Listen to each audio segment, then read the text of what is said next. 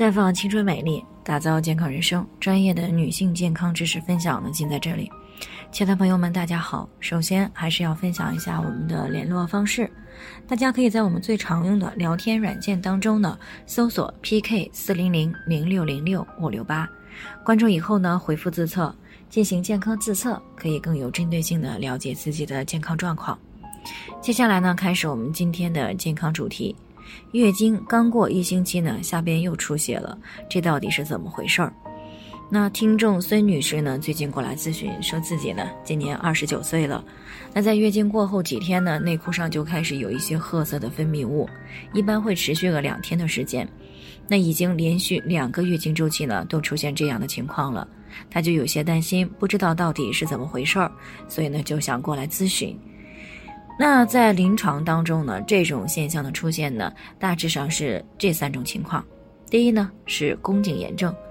那在同房以后呢，受这个冲撞摩擦影响导致出血。那还有一种呢就是排卵期的出血，还有一种可能就是宫颈癌或者是子宫内膜癌的出血。那如果是同房以后出现，而且呢伴随有这个同房疼痛不舒服的情况，那大概率上呢是宫颈炎症。或者是宫颈癌，那当然了，宫颈癌的发生概率还是很低的，那宫颈炎就比较多见了。如果不是在同房以后出现，而且每次呢都是在两次月经的中间，或者呢是在啊本次月经出血后的第十四天左右就又来了月经，那么大多就是排卵期出血的问题。排卵期出血呢是指在排卵期时发生的阴道出血。一般呢会发生在月经周期的第十三到二十天。那如果月经周期很规律，时间呢大多就是在两次月经的中间。出现排卵期出血的时候呢，一般就是白带里面夹有血丝啊，或者是有点滴的出血，再或者呢是褐色的分泌物。短的呢可能持续个几小时，但是呢大多数呢会持续个一到三天，偶尔呢还伴随有下腹部的不适。啊，大多数呢都可以自行缓解。那有这个数据统计显示呢，有百分之九的育龄女性呢会发生排卵期的出血，那大多呢是因为激素水平的一个变化，尤其是雌激素的突然下降而造成。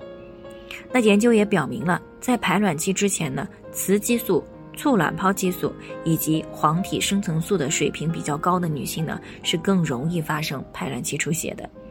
哪怕排卵以后呢，这些激素的骤然下降，特别是雌激素的骤降，会使子宫内膜发生少量的剥脱，而出现出血。那对于大多数的女性，仅仅是偶尔发生的排卵期出血，出血量比较少啊，持续呢一到三天就自行停止了，一般呢不需要特殊的处理，在家观察就可以。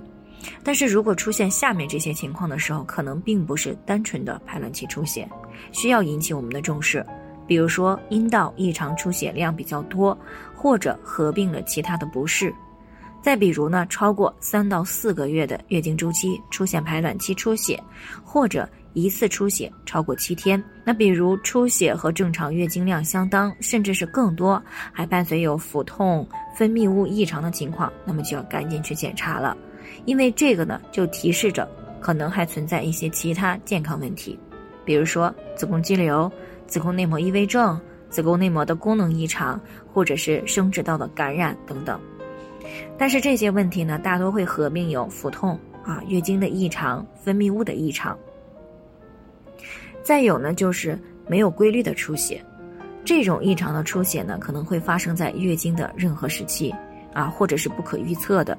那么这种呢，大多是和一些这个非恶性的病变有关，比如说这个慢性的宫颈炎症啊，宫颈或者是子宫内膜的息肉等等。当然了，癌症也是有可能的啊。如果是同房以后出血了，一定要注意排除宫颈癌。总的来说呢，如果是两次月经中间，或者是本次出血以后两个星期左右来了月经，那大多呢就是内分泌不稳定而造成的排卵期出血。当然呢，也不能够排除其他的问题。我们可以通过我们上面谈到的这些方法呢，自己来做一个初步的判断。当然了，也可以来咨询专业的人员。那如果确实存在有异常的情况，要及时的干预处理，以免呢给健康带来更大的隐患。那以上呢就是今天的健康分享，有任何疑惑都可以联系我们，我们会会对您的情况呢做出专业的评估，并且给出个性化的指导意见。最后呢，愿大家都能够健康美丽常相伴。我们明天再见。